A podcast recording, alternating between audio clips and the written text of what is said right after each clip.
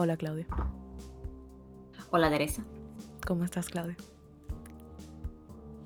Todavía por Google Hangout. sí, eh, no queremos romper la ilusión a nuestros oyentes de que estamos grabando el tercer episodio en la misma sesión, pero yo quiero que sepan todo el, arduo trabajo que esto toma. Ok, ok. Em, bueno, este caso es, es uno bastante famoso. Yo, yo creo que Eileen Warnos, ese es el nombre de la, de la asesina en serie que vamos a cubrir hoy. Ella fue creo que la primera eh, asesina en serie que yo conocí.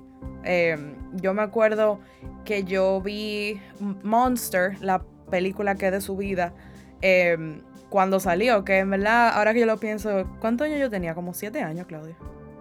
Si tuviste esa película siete años, tenemos problemas. Eh, bueno, eso es culpa de nuestra madre.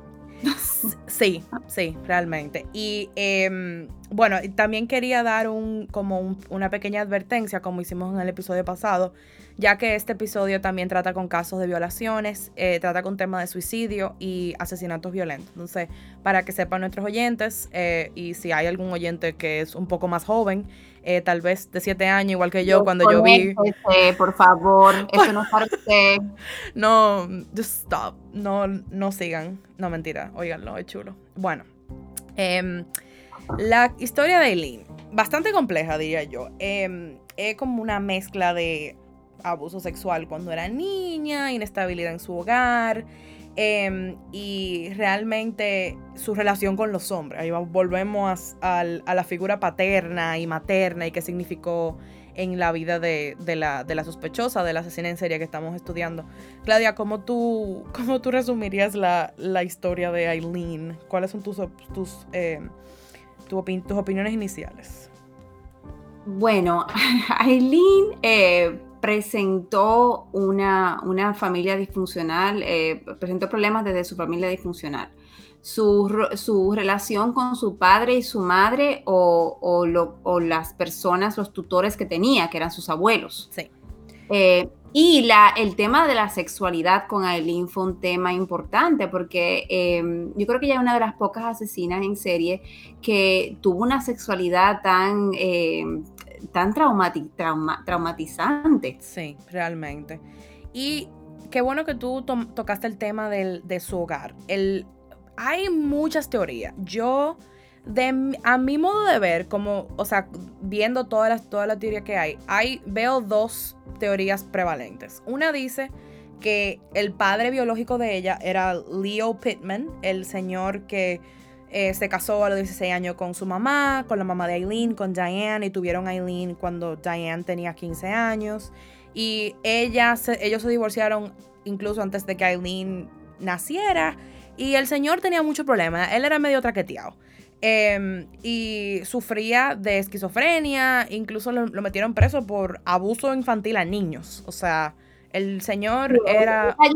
Porque violó a una niña de 7 años, ese fue el crimen. Sí, y entonces tomó, tomó su vida en, eh, ya cuando lo, habían sentenciado, murió en prisión. Y hay otra teoría que dice que el papá biológico de Eileen era su abuelo. Entonces, Oh.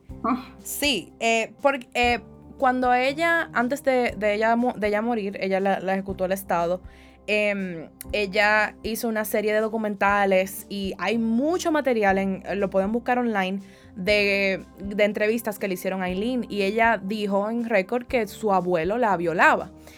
Hay gente que dice que eh, obviamente la violaba ella, pero también violaba a su mamá. Entonces hay, hay se teoriza por gran parte por lo que ella dijo que el papá era realmente el abuelo. Pero vamos a decir que fue Leo Pittman, eh, porque ese es como lo más eh, aceptado en, la comunidad eh, de criminología.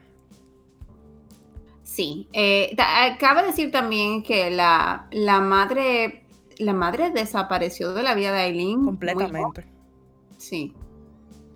Pero sí se puede confirmar que el abuelo fue extremadamente abusivo hacia ella y su abuela, que era como su, su madre, en, a, los ojos de Aileen, era una alcohólica. Entonces ahí, ahí ya podemos comparar em, las, los, los orígenes de Aileen y así de Juana, que tenían una madre ausente y un padre que obviamente a diferencia de Juana, el, la, la, figura paterna para Aileen era extremadamente abusivo.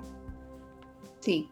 Aileen también, entonces, cuando es pequeña, hay varios síntomas eh, que ella demuestra de, que no puede controlar su ira. Y eso es reportado incluso en, los récords escolares de ella, que era una niña que, iba de 0 a 1000 en segundos. Sí. Eh, y eso ocasionó que le hicieran mucho bullying o sea que tenemos ahí también un caso de rechazo social que se daba en el caso de Aileen, que nunca fue tratado, nunca en, ese, en esa época. Estamos hablando de qué año, Teresa. Eso, bueno, ella tenía 18 en los años 80, en los años 70. O sea, era. Estamos en los años 70 todavía. Todavía no, daban diagnóstico en las escuelas, ni te mandaban a psicólogos, ni te daban pastillitas para que te sentaras en la clase. Ay, Dios. ay, Jesús.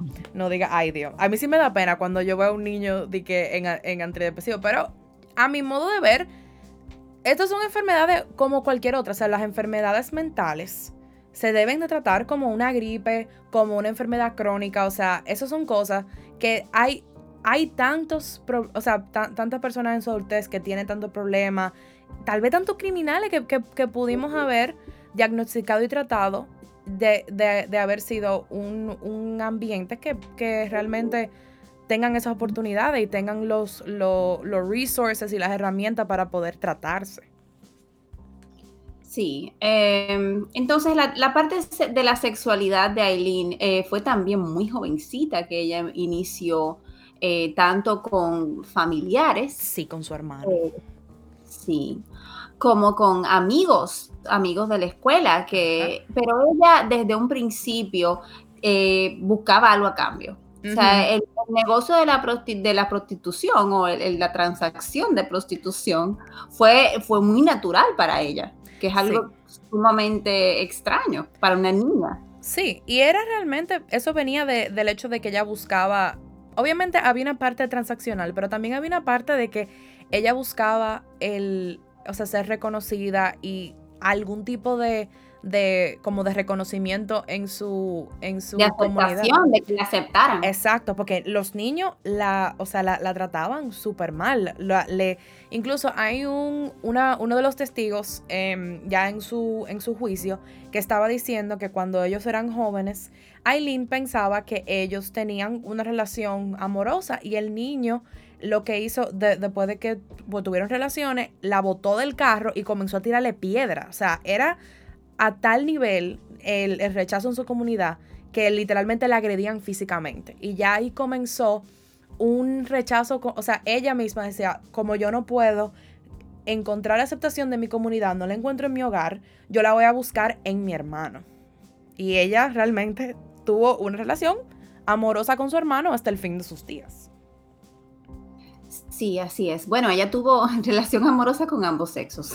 Ah, sí, eso, es otro tema. Que yo no encontré mucha, o sea, mucho, como mucho, mucho research o, mucho material que hablaba de la sexualidad de, de Eileen en, en, sentido de ella, ella era lesbiana. O sea, ella tenía sus relaciones amorosas con, con mujeres y con hombres y eventualmente el, lo que se conocería como el amor de su vida fue una mujer.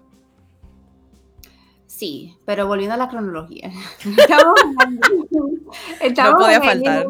En su adolescencia. Entonces, en su adolescencia, ella quedó embarazada, fruto de, esos, de esas relaciones que estaba teniendo con, todos esos niños. Eh, gracias. Eh, y el abuelo le envió a un centro eh, de adopción. Y ahí ella dio, dio a su hijo en adopción. Sí, y nunca lo vio al bebé. Literal, o sea, ella estuvo embarazada, llegó a los nueve meses, eh, parió su muchacho y bye bye. O sea, nunca logró crear ese nexo con su hijo que a los 15 años eso tiene que ser una experiencia tan traumática que yo creo que eso ya como que fue lo último que de verdad la, la impidió formar relaciones eh, con otras personas que sean saludables. Sí, y no solo eso, eh, no, estamos hablando de una niña ya con problemas, eh, con problemas psicológicos serios, porque ya, se ya estaba dando síntomas de eso desde, desde pequeña. Y luego que pasa esto, su abuelo la bota de la casa. Sí. Y realmente, eh, es un, es un poco, o sea, no se sabe bien dónde era que estaba Aileen antes de ella, literal, o sea, antes de ella mudarse a la Florida. Pero ella, hay reportes que dicen que ella vivía en el bosque cerca de su casa en el medio del, invierno. O sea, en, ella vivía en Michigan, que hace mucho frío. O sea, imagínense, a los 16, a 15, 16 años, acaba de parir, llega a tu casa, te botan en tu casa y tú tienes que vivir en un bosque, en el medio del invierno. O sea, Aileen realmente no... no eh, estamos hablando de Michigan, que creo que eso no lo dijimos, que ella, ella nació y vivió en Michigan su, su niñez. Exacto. Y ya cuando su abuela muere de un fallo en el hígado, ya obviamente era alcohólica, em, ella pues sigue prostituyéndose y ella la botaron de la casa de ella, pero también a su, a su hermano. Y ellos los dos como que más o menos están viviendo su vida fuera de la casa, pero su hermano muere a los 21 años em, y el abuelo se, eh, toma una decisión de, terminar su vida. Y ella recibe 10 mil dólares de la póliza de, la póliza de vida del, hermano. Y ahí entonces ella realmente se ve completamente sola. O sea, se ve en una situación donde su comunidad la, rechazó, se está prostituyendo, tiene muchísimos, o sea, muchísimo crimen en su récord. Y ya realmente lo que le queda es salirse de ahí, de irse. Sí. Eh, y su ira, su ira nunca la pudo controlar. Y ese fue, e, e, ese era un tema de, por la que ella la apresaban, porque ella ya tenía un récord eh, en las autoridades, por peleas, por riñas que tenía, tanto con, hombres como con mujeres. Sí. Y yo quiero que nuestros oyentes realmente comprendan lo lejos que está Michigan de la Florida. Tú manejando continuamente de Michigan a la Florida son unas 20 horas. Eh, Aileen no tenía carro, obviamente. Ella era completamente indigente y llegó de Michigan a la Florida 20 horas en base de bola. O sea, literalmente ella se paraba en la carretera a pedir bola. Y eh, tenía, también era, o sea, obviamente era prostituta y ella hacía eso. Y ella lograba eh, llenar sus necesidades básicas mediante su trabajo. O sea, si ella quería bañarse, Em, los, los clientes, pues, si, si le pagaban un, cuarto en un motel o en un hotel, lograba hacer eso y lograba dormir en una cama. Y si era en, la carretera, pues eh, ellos llegaban de un punto A a un punto B. Y así eventualmente Aileen llegó a la, Florida. Y ahí ella eh, logró, eh, logró tener su primer matrimonio. Claudia, dinos del, del Lewis Fell, del primer y único esposo de Aileen Warnos. Bueno, Luis tenía 70 años, ella tenía 20 años solamente. Él era presidente de un club de yates, o sea, tenía bastante dinero. ¿Y se casaron? Sí, se casaron, o sea, él, o sea, en verdad está fuerte, o sea, una tipa, vamos a decir una popi de 20 años, con un viejo de 70, o sea, que, y no un viejo, porque hay viejos que se, que se ven bien, que están, que tú sabes, dices, bueno, está bien, pero hay viejos que está fuerte. O sea, ese señor tenía literalmente un bastón para caminar. Y yo, en mi mente, lo veo como tan cómico. Aileen, una tipa de 20 años, súper super bien, con un viejo con un bastón. O sea, eso para mí fue como tan extraño. Pero obviamente, eh, ellos, ellos dicen que, se, que se enamoraron y eso, pero yo, a mi modo de ver, definitivamente era algo económico ahí. ¿Qué tú crees, Claudia? Obviamente. podemos salir. Acá en la Florida eso se ve mucho. Eso no es nada típico aquí. Sí, está allá en los United. Eso, aquí nunca eso pasa, ¿no? No, aquí no. No, jamás, ¿verdad? Pero es, es bastante común. Sí es común que en la Florida haya muchas personas en su, ya su tercera edad. En, los Estados Unidos las personas migran usualmente ya al final de cuando se retiran se mudan a la Florida por cuestiones del, clima, si viven en un clima un poco más frío, le, gusta estar en calor. Em, o el, y también es un poquito más barato estar en, eh, vivir en la Florida. Pero la razón por la que el matrimonio termina es, uno, por el temperamento de Eileen, que todo culmina cuando ella le da con el bastón y él tiene... y él tiene que sacar una orden de, un restraining order. ¿Cómo se dice eso en español, Claudia? De, ajá, una orden de, alejamiento. Eh, pero nada, y ella, claro, tú te estás riendo. Em, bueno, nada, le hacen una orden de alejamiento. Eh, y ahí ese es el punto que él dice, bueno, ya, aquí, ya, hasta aquí llegué con, con esta tipa. Y anulan el, el matrimonio. Y ahí realmente Eileen llega como a, como a rock bottom. Ya ella, a los 22, ella trató de, suicidarse, se dio un tiro en el abdomen y no, no recibe la ayuda psicológica que necesitaba. Y arriba de todo, obviamente, eh, como es algo genético, ella también desarrolla una adicción al alcohol. Em, y comienza como en un, o sea, ella comienza su, a hacer crímenes por arriba y por abajo ella, y por, a mi modo de ver, por estupidez, o sea, ya la arrestan de que por robar unos cigarrillos y 35 dólares. Eh, después la arrestan por tratar de cobrar cheques falsos en, Key West, que es una área en la Florida.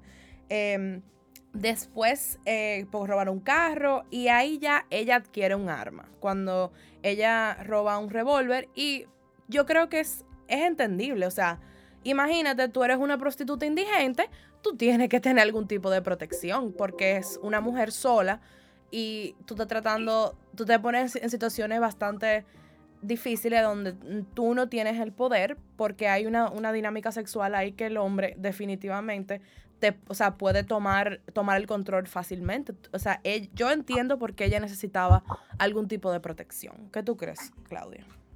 Bueno, no vamos a justificar que prostitutas anden no, no, no, no, no, obviamente que no, pero yo creo que es entendible que ella se sienta que la necesitaba. Sí, pero la realidad es que durante los años 80 ya tiene un récord eh, criminal en Florida, en varias áreas del sur de la Florida. Em, y ahí es que ella conoce a Tyra Moore, que se convirtió en su pareja ellas se conocieron. Eh, ahora, en, creo que en República mm. Dominicana se, está haciendo un, poco más popular los, los bikers, lo que andan en la, en la Harley, que seguro ustedes ven en la calle. Eh, en, allá en los Estados Unidos hay bares específicamente para bikers y ellas se, ahí fue que se conocieron. Y nada, ellas siguieron una vida de, ellas eran nómadas, eh, ellas se vivían mudando, eh, vivían en trailer, en moteles, en un punto llegaron al bosque. Yo creo que ya para ese punto Aileen como que le gustaba estar en la, naturaleza porque, amiga, o sea, ¿verdad? Está fuerte. Pero seguía con la prostitución que a su pareja no, me imagino, obviamente no le gustaba, o sea, es tu pareja, o sea, ya deja de hacer eso. Eh, y ahí es que yo, yo tengo, eh, bueno, yo he leído varios artículos y es extraño que que ella, sabiendo que era prostituta y sabiendo todo lo que estaba haciendo, eh, no, nunca fue acusada de cómplice, eh, nunca, a pesar de que nunca la reportó tampoco a las autoridades. No. Yo creo que el papel de, Moore, de la, de la pareja de Aileen, eh, ella ella, no sé, e, ella, definitivamente se aprovechaba de Eileen. Ella usaba, el, eh, como en la película Monster eh, con Charlize Theron, ella cogía y gataba el dinero de Eileen. Y creo que se desarrolló esa dinámica donde tal vez Moore era más como, tú me estás ayudando, yo te voy a dar el afecto que tú necesitas y tú quieres y tú esperas de mí, pero también yo espero que tú coste mi vida. No sé. Tal vez fue, fue una dinámica así. Es lo que parece, es lo que parece, porque en el 89 es donde eh, Aileen mata a su primera víctima, que fue Richard Mallory. Sí, yo tengo muchos pensamientos sobre Richard, Richard Mallory. Él. Bueno, Richard Mallory la recogió. Sí. Y la violó. Eh, bueno, eh, entonces ese es el debate, porque ella era una prostituta. Ella era una prostituta que, ajá, sí. Ella era una prostituta que estaba haciendo sus, sus, labores de prostituta en ese momento que él la recoge. Entonces, ¿dónde está, ¿dónde está la línea de que quién está diciendo la verdad? Bueno, en el punto que ella describe cuando ella está, ella está testificando que él literalmente eh, mete cosas en su recto.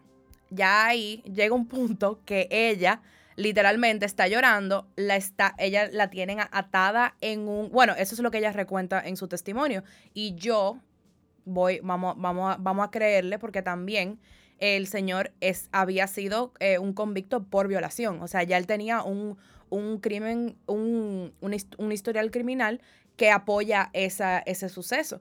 Y ella, lo que ella dice es que él le estaba hiriendo de una manera que estaba sangrando, estaba casi al inconsciente y logró desatarse y ahí fue que lo mató. El problema vino fue después que ella literalmente limpió el carro, lo envolvió en una alfombra y, y, se, Ahí vino el problema. Y ella se lo dijo a, a su novia, pero ella simplemente no le creyó. Y ahí entonces comenzó a convertirse en el monstruo que la gente dice que ella es, que ya ella por su temperamento, por su circunstancia, no, o sea, ya ella estaba eligiendo sus víctimas para matarlas y para robarlas. Exacto. Eh, después, en los próximos seis meses, ella mató tres hombres más. Con, el, con la misma, eh, con el mismo eh, patrón que ella siguió con el primero. Eran varios disparos que ella daba cuando mataba, deshacía el, el, vehículo, deshacía a la víctima y robaba el dinero que tenía la persona. Sí, y ella realmente la, la atraparon fue porque tuvo un accidente en el carro de una de las víctimas. Y ahí ella cuando ella abandonó el carro, ya eh, obviamente habían testigos y lograron hacer un, sketch de cómo se veían eh, esas, dos mujeres y el, el, lío vino fue cuando la novia comenzó a trabajar con la policía, porque la policía le, le decía a la novia, si tú me ayudas, vamos a conseguirte inmunidad, tú vas, a estar bien, no, no vas a cumplir ningún tipo de, de prisión. Y ella al final lo hizo y le engañó. Em, así fue. Pero eh, hay que entender también que Tyra iba, iba a ser em, eh, acusada, iba a ser condenada o, potencialmente condenada por un crimen de complicidad si no, si no em, ayudaba con la investigación de la policía. Sí, pero es difícil, o sea, yo, yo a mí siempre me gusta entender el, el porqué de, lo, de los asesinos, pero hay una, creo que hay una parte biológica, hay una parte que realmente nunca se debe matar a nadie. Obviamente eso es el, lado humano y lo que te enseña, es parte de vivir en una sociedad. Pero también hay, hubieron cosas que realmente la llevaron a un extremo a Aileen. Y yo creo que eso fue como el, la, última cosa que a ella realmente la, le, le chocó a ella, fue la traición del amor de su vida. Em, sí, pero ella estaba ya presa cuando ella se enteró de lo que había pasado. Sí. Eh, incluso eh, Tyra fue uno de los testigos en el, en el juicio contra Aileen. Sí, y el juicio de Aileen realmente fue un desastre. Eh, porque eso, eso, es otro tema. Que el, el sistema de, de, o sea, el Criminal Justice System, el, el sistema de, de, de, justicia de los Estados Unidos, fue muy, fue muy muy arduo en, en, en Aileen. Si tú te pones a pensar, por ejemplo, en un caso como el de Ted Bundy, que, le, que también fue en la Florida, le dieron todas las oportunidades del mundo y lo trataban de una manera completamente diferente que a Aileen no le dieron ese mismo beneficio de la duda. O sea, si te pones a pensar en, en cómo trataron el caso de Ted Bundy versus el caso de Aileen, y los dos fueron en la Florida. O sea, el, estaban pasando en el mismo sistema. A Ted Bundy le dieron realmente el beneficio de la duda. Yo, ahora en este año han salido muchos documentales, muchas películas de Ted Bundy y realmente demuestran cómo a él lo trataban como, o sea, como que, ah, este señor, eh, tan buena gente, era, eh, lo consideraban atractivo. A mí no me resulta atractivo ese señor, pero era como, vamos a, vamos a creerle. Versus Aileen, que era una persona sumamente humilde, obviamente, o sea, ella era fue indigente la mayoría de su vida, es mujer, es una trabajadora sexual y había un doble, hay un doble estándar muy grande ahí, pero no, no le dieron ese mismo beneficio de la duda a, a ella y no creo que el sistema realmente fue justo con ella. Bueno, el caso es que el estado de Florida, si te condenan y te dan la pena de muerte, te van a matar. Eso. Tú puedes, en algunos otros estados, tú puedes, eh, tú puedes ver casos de todavía gente que queda viva, pero aquí en la Florida te matan. Sí, y al final, el, o sea, la decisión del jurado, que lo tomaron en dos horas, fue que ella era culpable y decidieron em, condenarla a pena de muerte. Ahora viene el tema de la salud mental de Aileen, por eso estamos discutiéndolo tanto, porque era el, todo el argumento de la, del proceso de apelación de Aileen era si ella estaba mentalmente capacitada para poder ser ejecutada por el Estado. que nunca fue admitido, admitido como, como en el juicio original. No. Fue la apelación donde entró este tema de, de la condición mental. Exactamente. Y en el juicio original le hicieron eh, un análisis eh, psicológico. Creo que ese fue el que duró 30 minutos. Eh, y la gente dijo, ah, sí, full, está bien, whatever. Y, o sea, vino, o sea, la pregunta fundamental era, ¿el Estado puede matar personas que no están capacitadas mentalmente? Y en ese caso la, la respuesta fue que sí. Y había todo un contexto político ahí, porque también el gobernador eh, que era Jeb Bush en ese entonces, estaba religiendo. Y la plataforma, ahí también vemos cómo la política se mezcla con estos casos, que él se estaba religiendo con una plataforma de eh, pro pena, pena de muerte, porque eso, eso es como algo muy de la Florida. Y ese era uno de los... Eh, de, la, de las, o sea, la parte principal de, de, su plataforma. Y él decía, sí, esta señora la vamos a matar. O sea, esa era la, el, como la posición del gobierno ante, ante Aileen. Entonces, ella literalmente tenía todo contra ella.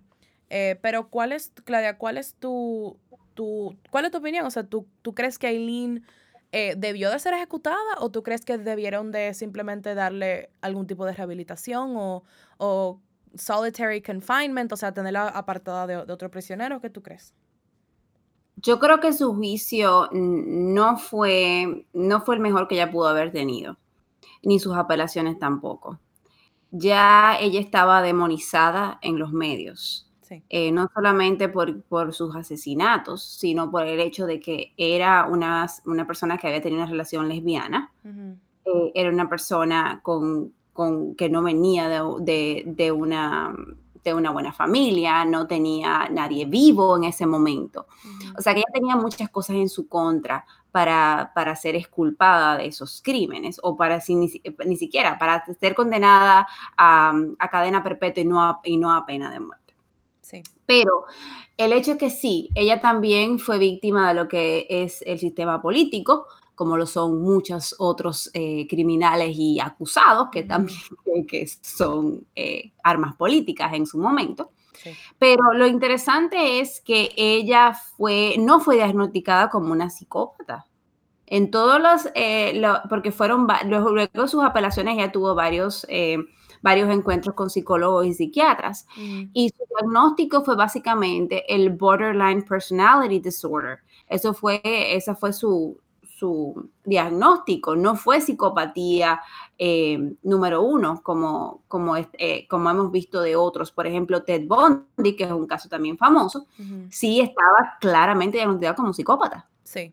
Pero ella tenía características de un psicópata en el sentido características antisociales, conductas antisociales, que es eh, rasgos de psicopatía 2, que no, no, te, no, te, no la calificaban a ella exactamente como una psicópata.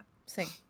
Pero eso es, eso fue eh, lo que más me. Creo que los últimos días de la vida de Eileen realmente capturan el, lo que fue su vida. Ella, después de. Em, como estaba diciendo, hay, mucho material de ella, de muchos testimonios y entrevistas de ella antes de morir.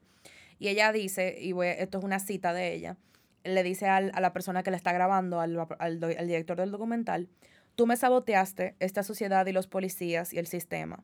Una mujer violada la van a ejecutar y fue usada para libros y películas, gracias a la sociedad por joderme. Y realmente eso fue su vida. La gente la, la utilizaba para lo que necesitaba, ya sea favores sexuales o más tarde en su vida para ganar dinero, porque así fue hasta el abogado de ella, ganó muchísimo dinero con documentales que hacía. Eh, gente en su alrededor eh, se aprovechaba de ella y al final ella nunca pudo ver ningún tipo de, em, de resultado de, su trabajo y murió al final. Em, y fue, ella murió el 9 de octubre del 2002 a las 9.47 am. Como última comida ella eligió una taza de café. Y ella ahí se puso medio incoherente, que ella iba a volver con Jesús en una nave espacial. Y ahí como que tú dices como que eh, tal vez ella no está súper cuerda, pero ella a veces lograba articular el, algún tipo de, no remordimiento, pero como que ella podía articular que ella había hecho algún daño. Y yo creo que eso es lo más, lo que hace a Aileen tan interesante. Y, también el, diagnóstico y las teorías de por qué ella era así, porque también vamos a lo del asunto del padre. Sí, y vamos al tema de que ella fue un monstruo o la crearon un monstruo. Esa es, sí, creo que esa realmente es la pregunta. Y mm, no sé, les dejo con esto a, nuestros oyentes. Creo que el, hay un rol aquí que, juega los medios de comunicación de cómo se, se, cómo categorizan a las mujeres que cometen crímenes y los dobles estándares que hay ahí. Em, eso es uno. Y dos, em, realmente que eh, si hay alguna persona que nos está escuchando que necesita algún tipo de apoyo psicológico o, ha sido abusado, em, hay, hay herramientas y hay lugares que pueden ir para, poder tratar esos, esos desórdenes porque obviamente queremos, que, queremos ayudarnos como sociedad. pero Aileen es un caso donde realmente su, eh, su comunidad y su environment le falló.